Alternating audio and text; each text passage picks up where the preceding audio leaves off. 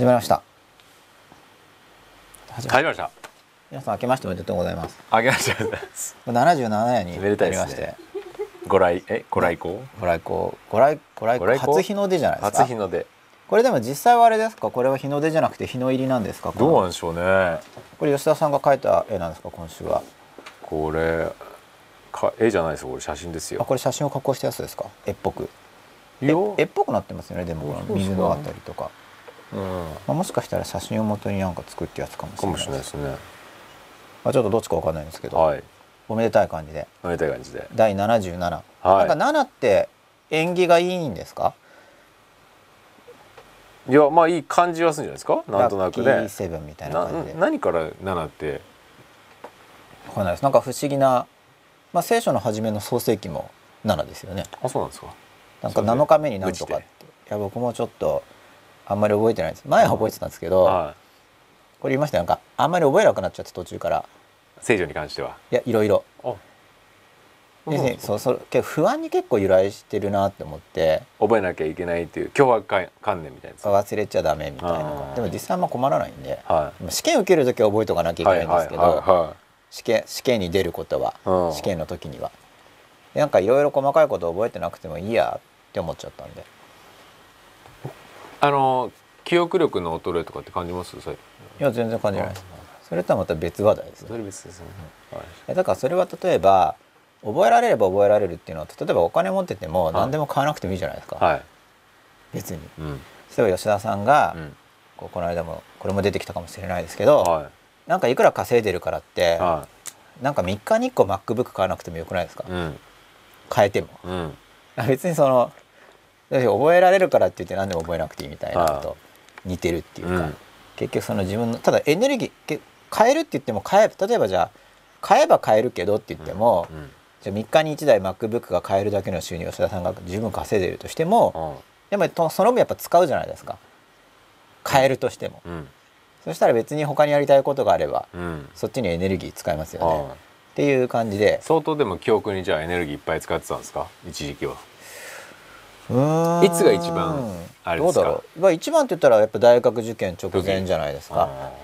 ああのコンディション良くしてパッパッパッパってできるようにしてうん。ダーって書かなきゃいけないんで試験だから。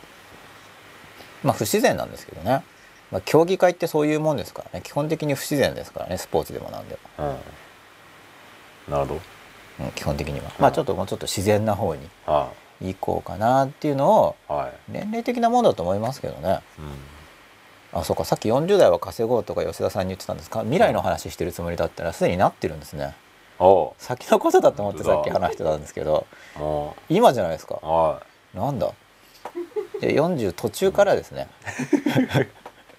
今すぐって意味じゃなかったんでさっきの、まあ、そういう大きな人生設計もしながら、はい。はい、でも大きな人生設計って言ってもこれはなんか人生の目標は何ですかとか、結構聞かれるんですよ。うんうんで多分それってなんか成功するにはグランドプランがうんぬんみたいなはい。そういうところから参考にしようと思って聞く人がいるんだと思うんですけど、うん結構いろいろその覚え方とかも含めて吉永さんだったらどう覚えますかとか、うん。そういう具体例で参考多分参考にするってことだと思うんですけどね、うん。そうでもあんまり参考にならないっていうか、うん。うん。個人差がありますから。はいで僕はかなりざっくりしか決めてないんで、うん。しかも状況変われば変えますからね。うん。だからそんなにカチッて決めてもなんなかったらショックですからね。うん。未来のことなんて。うん。執着じゃないですか結局、うん。まあ、だから決めるって言ってもあまあこれも微妙なんですけどね。決めるって言ってもなんなくてもいいんだけど、かといって努力しないわけじゃないという、うん。このいい塩梅で、はいいはいい、塩梅でやんなきゃいけないんですよ。うん。でこのいい塩梅が分かるには、うん。やっぱ感情、うん。何度もその無意識と意識の関係って出てきてますけど、うん。その感情の扱いというか扱いっていうか、まあ、うまく付き合うっていうか、まあ、感情部分って無意識なんで、うん。要は自分には肉体もあるし感情もあるし、うん。あと直感もあるし、うん。理性もあるしっていう、うん。これらがうまく組み合わさってこううまく機能するで人生の荒波をおい「ヤッホーイ」って言って乗れるように。うん。飲まれずに。うん。荒波だからぐんぐん進んじゃうみたいな。うん。でも荒波にもこだわらず荒波にこだわったら荒波でガーって言ってる時に俺は波に乗れる男だって思って気分いいですよね。うん。でも荒波にこだわってたら逆に今度じゃあ波がなくなった時にうん。波来ないのかよってなるじゃないですか。で波がなくなったら穏やかな海っていいねっていうふうにこううん。切り替わらないといけないんでそうしないと不幸ですよね。でこれも何度か出てきたテーマなんですけど不幸な人って常に逆行くんでうん。波がある時にはもうやだなこんな波だってうん。ってなってうん。で穏やかな日には暇だなとか言うんですよ。うん。もうどっち転んでも不幸なんですよね。でそういうのから抜け出していかないと大変ですからね。うん。っていうようなことを考えてるわけなんですがはいで77夜です。はい。で7は縁起がいいのかっていう話をしてて。け戻りましたね。はい。はい。結局どの数字も縁起がいいって思ってないとまただから苦しいんですよ。まあそうですね。ゼロって円満だよねとうか、1ってナンバーワンだねとか、うんうん。全ての始まりだよねとか、そうですね。全ては一つだよねとか言って。うん。2になるとやっぱりこう陰陽が根本だからとかなんか全部いいんですよ。ていうか全部いいように考えたんですよ。はそれやってます？よ僕そういうの好きなんで。ああのアルファベットとか数字とかあいうえおとか一個一個いいなーって思っていかないとだからさっきの話で。荒波もいいし静まってるのもいいし、いうん。中途半端な波もいいよねみたいに、うん。全部良くしていかないと、うん。いちいち腹立つじゃないですか。だうん。から数字も全部、うんまあ4一人さん4の時良くなるねとか言ってますけど、そうするとなんかどれが来てもいいですよね。暑いのもいいし、うん。まあ、暑すぎると大変ですけど暑いのもいいし寒いのもいいねみたいな、だうん。からそういうことを考えていかないとすごい大変なんで、まあ、7は縁起がいいんですけどかといって8も9も6も5も4も3も2も1もいいよねってことで、何でもいいじゃないかっていう、はい。どれもいいっていうのをちょっと強調したい第77夜なんですがはい。その今晩のテーマはうん。何でしたっけ？何でしたっけ？えっ、とですねあそういえば僕あれなんですよ。きちんと構想メモを書いてきましたよ。すごいやる気を出して。おう。ほら。おう。メモをねえー。他人の他人の欲求由来の感情。ちょっとメモと書いてあること違うじゃないかっていうさん思ったと思うんですけど、はい。今言ってること、ね。今言ってることが違いましたね今ね。優先ですから。はい。違うじゃないかってこと、たはい。他人の欲求由来の感情。今夜帯の手ってなんか深いですね。今夜帯手ってなってますけど。しかも固まってますか？うんみんなには伝わって放送してるんですかね。放送できてるといいですね。あれ？あれ？ちょっと待って。あ多分これ押してないから他人の他人の欲求由来の感情。そう。じゃあツイッター見てますね。そのはい。吉田さんがタイトルを打ち込んでる間に。はい。あ遅れとりますとか言って書いてあるじゃないですかえっ、と21分前。あその前に田中ひかるさんがあの顔隠しの田中ひかるさんのあはいはい。はい書がありますよ、1時間前に。田中ひかるさんです。1時間前。こんばんは。先週分録画で視聴いたしました。私も緊張は何かを成し遂げるために必要な良いことだと思ってます。人生に展開の余地があるうちしか味わえないようなそういえば長らく緊張してません。ご本人様モードか自覚するのがどうかを自覚するのが難しそうです。今週分の録画も楽しみにしてます。ってことで、えーじゃあぜひ録画見てください。田中ひかるさんってゲストに来た田中ひかるさんですよね。はい。月経と何でしたっけ、月経と。月経と射精でしたっけ？あれ？何でしたっけ？月経と？月経と罪悪何でしたっけ？何でしたっけ？そういう感じの本を書かれてる方ですよね、まあ、ゲストでタイトル何でしたっけ？ゲストで来てくださってるので、はい他人。ちょっと大きく取り上げてみました。はい。今日のタイトル何でしたっ今日ですか？今日は他人の欲求由来の感情。欲求由来の感感情情。はい。23分前です。アップルアンダースコアナンバーナインさんこんばんは。よろしくお願いします。よろしくお願いします。22分前。これは本物さんっていうのは吉田さんのの名前なわけですよね。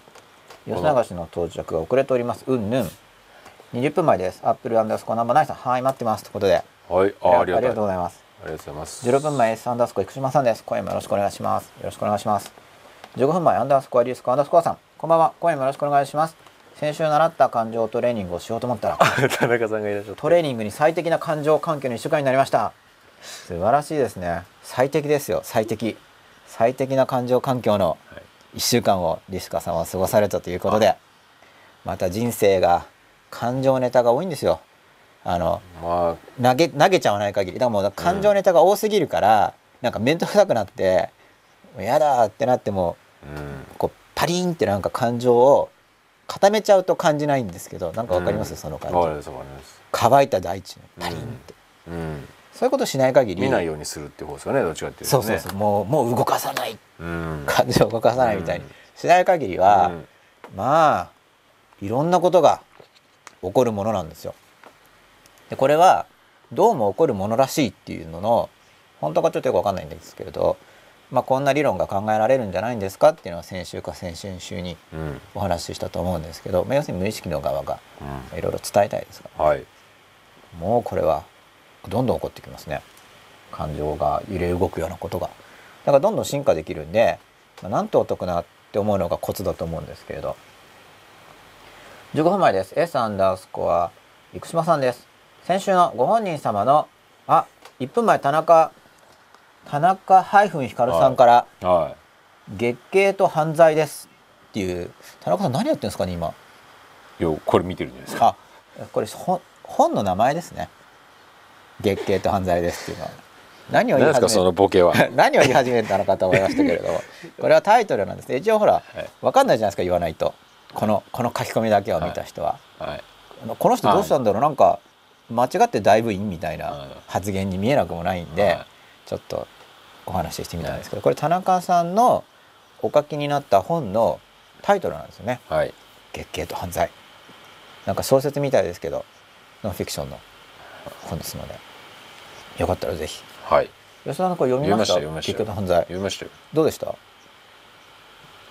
あ月経と犯罪関係ないんだなって感じでした？読んだのこれこれあれですよね文庫本のやえ？じゃあ単行え単行本。僕が持ってるバージョンは単行本です。あ文庫本？吉田さんが持ってる何文？新潮文庫に入ってるやつですか？あれなんでしたっけ？黄色いや黄色い。黄色いやつ？あ黄色いやつ新書版？新書版。集英社新書。ああれは何でしたっけ？タイトル。あまたきっと田中さんが書き込んでくださるんじゃないでしょうかね。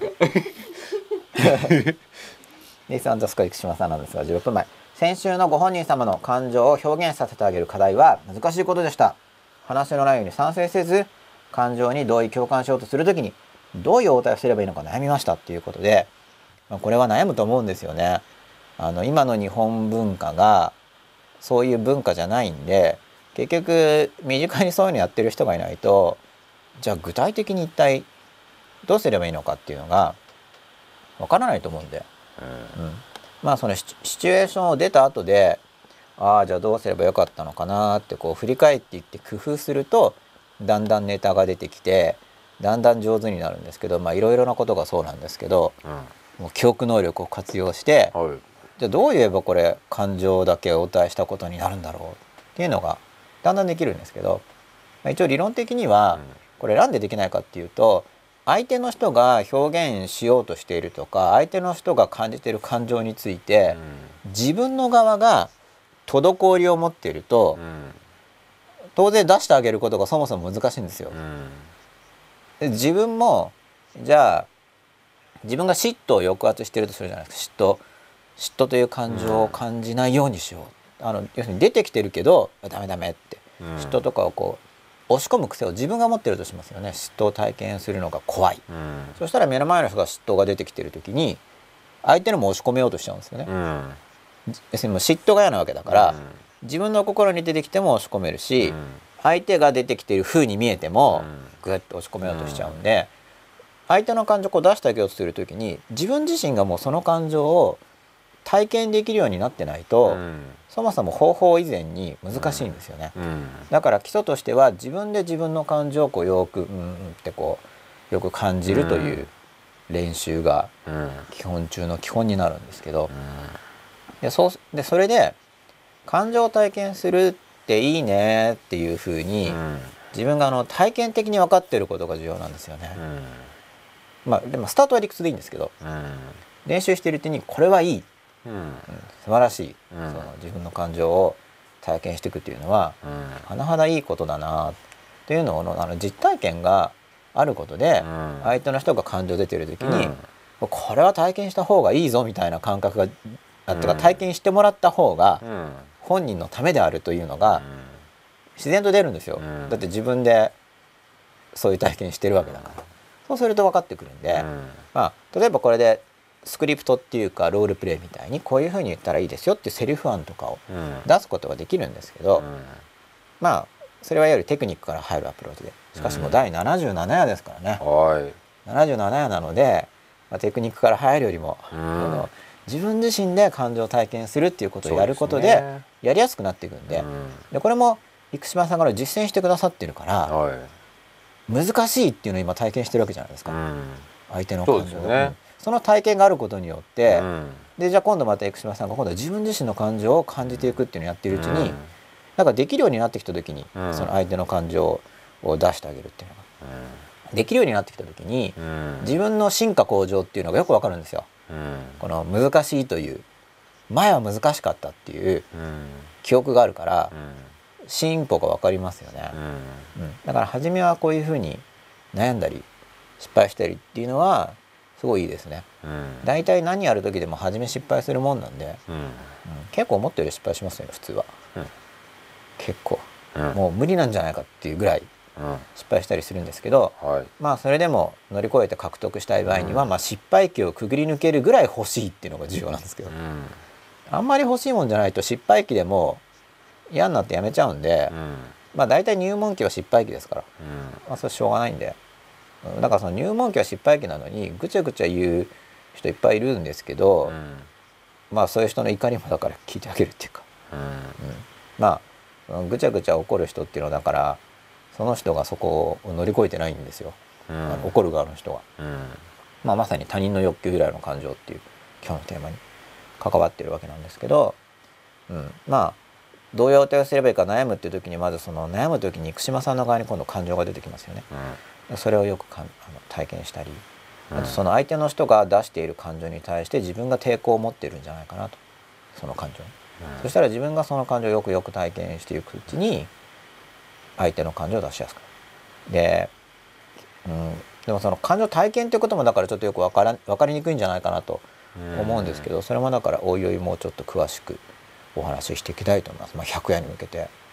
やっぱりもう最後の方はクライマックスですからね。うん真っ裸とは何かっていうのをもっとうん。バリバリっとはい。90夜以降とかははい。やっていきたいなと思ってるわけです。はい。20分前。アンダースコアリスコアンダースコアさんです。感情を出すことの問題を私も周りも抱えていることが体感できました。音符。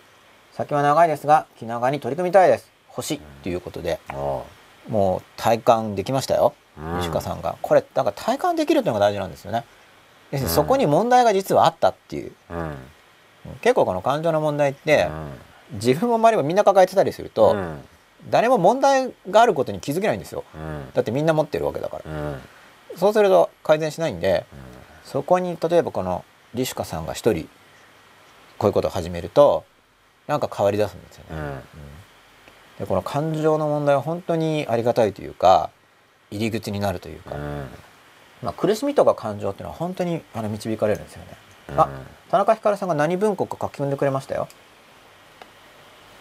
深いですよねなんかこれ。こうん。れなんか L の逆閉じられました。L の逆あ閉じ。もうやめろと。一文字で。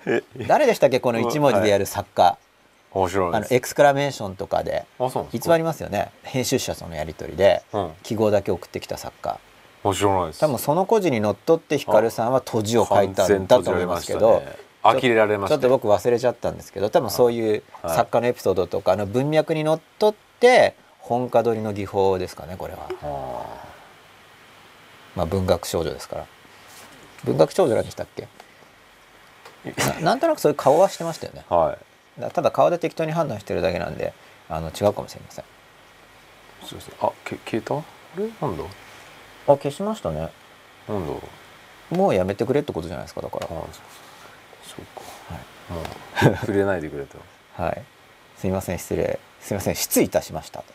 質って深いですね。失敗しました。あ失敗しましたか、はい。失って敗れたんですね。まあいろんなことがありますからはい。人生は、じゃあちょっとペイントを見てみたいと思います。今日77夜でしたっけ？そうですよね。7円やっぱ記憶記憶力低下してんじゃないですか？いやいや全然大丈夫です。他他人の他人の欲求。由来の感情。あそうそうそう。例えばその記憶力低下してるんじゃないですかって言われると腹立つじゃないですか。腹立つ何ですか。立つんですけどあれ立つんですか？そういう時にいろいろ考えるわけですよ。うん。この腹立ちはどっから来るんだ。うん。でなんで腹立ちが来るのか。うん。で僕の場合には多分それの腹立ちって承認欲求なんですよね。うんつまりあの要はまず前提とされる価値観があって、要は物覚えがいい方がいいと。うん。そういうバリューシステムがおそらく僕の中にあるまず。うん。でということはその物覚えがいいですねっていうのは評価であって、うん。記憶力が落ちますねっていうのは低評価であるっていうふうにそういうバリューシステムがあるからまずそう思うわけですよね。うんその序列がなければそもそもうん。あの高評価うん。低評価という観念が出ないわけですよ。でまあそこで低評価というふうに見なすわけですよ。僕のこの思考体系が。でじゃあなんで低評価されると嫌なのかと。うん。言ったらやっぱりし承認欲求とか貴族欲求、うんうんまあ、基本的には承認欲求とかその称賛されたいうん。褒められたいうん。認められたいっていう欲求を持っている、うん。まあ、そういうこだわりを持っているから、うん。まあ、だから起こるんだなっていうようなことをいつも考えてきて、まあ、いつもっていう結構考えてきてるわけですよね、だからそれとは特に自分の中で重要視してるものってことですよね。だから要するに例えば吉永さんだとやっぱり例えば記憶力とかっていうのは、まあそれこそ記憶法っていう本とかを出してるぐらいだから、やっぱり自分の中で他の人と比べればやっぱりこうプライオリティが高い部分だったりするじゃないですか。多分僕の中でプライオリティっていうよりも失う恐怖なんですよね。失う恐う怖、ん。それはもともとやっぱりちっちゃい時からう、ん。でもカレーどころの話じゃなくて、うん。なんかし勉強できてもねとか、うん。あとなんかもう二十歳過ぎればただの人とか、あとなんかそういう力っていうのは失われるもんだよとかなんかそういう系のインプットをされていて、うん。やっぱ僕の中にそういうこと言われた時にいや全然そんなことないからっていう安心が確保、うん。そこまで僕は到達してないから、うん。まあ揺らぐわけですよね、うん。ただそれもともと僕の側が十分に安心してないから、うん。まあだから言われたからって感じますけど、うん。僕の側が安心してたら響かないはずだから,、結局僕の中のものがこう照らし出されるというか、うなんか相手のそういう言葉が入っちゃうわけですけど相手の言葉が入っちゃうと感じてるだけなんですけど。ね、うん。でもそうだから年齢的なもので例えば、シワが増えましたねとかって言われるのと、そうだからそうすると普通腹が立つわけなんですけれども、それはだからシワがない方がいいという価値体系がそもそもあって、美醜の。うん。でで見くくなりましたねって言われると要はでもどうどうなんですか？増えましたねっていうのと要するにその記憶力が落ちましたねっていうのって、ち違うじゃないですか。そのあまあ種類は違うんですけど自分の中での重要度みたいなのも、やっぱ失う恐怖だと思います。例えば、あのもともとじゃあえ自分の美しさに自信があるとか、うんあるいは記憶力に自信があるとかっていう時にじゃあそれが自分のアドバンテージでありエッジであるっていうことであれば、うん。それが失われることが怖い。つまり自分がすすでに持っているものが失われるっていうのが、うん。失う恐怖。なんか自分の自分と同一視してればそれはもう自分そのものが損なわれるかのようなうん。属性なんですけど自分と同一視しちゃうから、うん。うん。そうするとそれがなんか失う恐怖があるからすでに失う恐怖があるからなくなってきましたねって言われると、うん。感情が動くわけですよね。例えば失おうが増えようが、うん。まあ、それはさっきの天候の話じゃないけど、うん。まあそれは失うこともあるしもっと良くなることもあるしどっちもあるよね。どっちもあるよねっていうのを納得した上で、うん。その価値観の中で上に行こうとするっていう態度が、うん。十分に身についてれば完全スルーできるわけなんですよ。うん。まあできるわけなんですとかできるんじゃないかなと思うんですよね。うん。僕がそこの状態に達してないから。うん推測ですけど。うん。でまあ腹が立つわけです。で大事なのは腹が立つけど腹が立ったからなんだというわけではないという。まあ何度も言ってますこれが大事なんです。か腹が立つから相手に攻撃をバシンと仕返すとか、腹がまあ腹が立つから物を投げるとかっていうのは別にそれもきちんと制御されててうん。ほわっとティッシュを抜くとかだったら別に困ったこと起こんないからうん。別に問題は起こんないと思いますけどそこでなんかじゃあ例えばこれをこう投げつけるとかっていうとこれが壊れちゃうとこれはまだ使ってるものだし損害が生じるわけですよね。うん。このタブレットは使ってるから。そういう部分に問題が生じるんででそのい怒りが出てますよということ自体は文化的にタブーになってるっていう部分をタブーにはなってますけどうん。別に何困るんですかって言ったら困んないです別に。うん。つまりそのそこはだからよくあの似たものが混ざっちゃっててうん。別に怒りが出るとか腹が立つっていうこと自体では特に何も起こってないんですけどうん困ったことは。うん。実質はですよ。うん。文化的にはタブーになってますけど。うん。タブーになってるだけでうん。別にそうもう腹立ったうわーもう腹立つなもうななんでバカにされるんだうーっていうふうに腹が立ったとしても、まあ、別にあなんでバカにされるんだってさっき僕は思ってないんだけどちょっと今脚色してますけど、うん。分かりやすくするために。うん。まあまあ、言語化するならそういうことですよね、うん。バカにバカにされたと感じているということですよね、だからあえて言語化するならもうなんでバカにするんだっていうことでこう腹が立つわけですよね。でも腹が立ったからといって、まあ、まあ確かに自分は未熟だけれども、うん。特に困らないわけです。うん腹が立つだけでは、うん。腹が立ったから相手を攻撃するとか腹が立ったから物に当たるとか腹が立ったから、えー恨みに思ってそのうち復讐するとかそういうことすると実害が生じますけど、うん。腹が立つこと自体は別に、うん。特に生じてないんですよ。うん。害が。うん。なのにその腹が立つこと自体を押し込めちゃうといろいろ問題が出てくると。うんね、これがだからところがしかし自分自身もその腹が立つっていうのをこうよく腹が立ったなっていうのをよく体験するようにしていないと身の回りの人が腹が立っている時に、結局そう体験したくないから自分が。結局あの、まあ、他人の欲求由来の感情っていうテーマになるんですけど、まあ、ちょっと欲求由来っていうよりももっと広いですけど、うん。もう他人が感情これも以前対象表彰の感情っていうテーマやったと思うんですけど、うん。確か66夜ですよ。10夜前ぐらい。これメモってきました間違ってるかもしれないんです。けど、はい。ユーストリームがちょうど落ちてたんで。66夜が誕生対象表彰の感情で67夜が感情誘発による攻撃、うん。うん、でこの対象表彰の感情っていうのをやったと思うんですけど、はい。もう本当は他人の感情分かんないわけですよ、うん。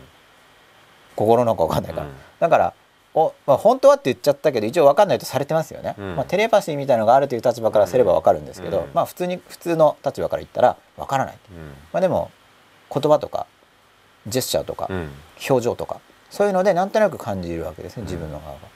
でそういうふうに相手の表感情を感じてしまう。その時にそのこちらが想像する相手の感情が自分自身が受け入れられない。自分自身が体験しようとしない感情であれば、うん。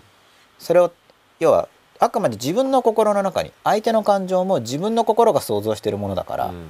直接相手の感情を感じてるわけじゃなくてうん。自分の心の中に出るんですよね、うん。うん。うん。相手の感情を想像してるのに、想像しちゃってるから、うん。それを体験したくなければ嫌だからやめさせようとするんですよ。うん。で相手の感情を抑え込みにかか。る、うん。だけど自分自身が体験できるようになってる感情であれば、うん。抑える必要ないんですよね、感情を出す部分だけである、で殴られたら逃げるかもしれないけど、感情が出てたって別にいいわけですよ。怒ってたって、うん。まあそれは怒るかなっていうことで、うん。その怒りを出させてあげればいいわけですよね、自分で自分が苛立っててもイライラしてること自体が問題じゃないんですよ。イライラしてることを嫌がるとループが出るんですよ。うん。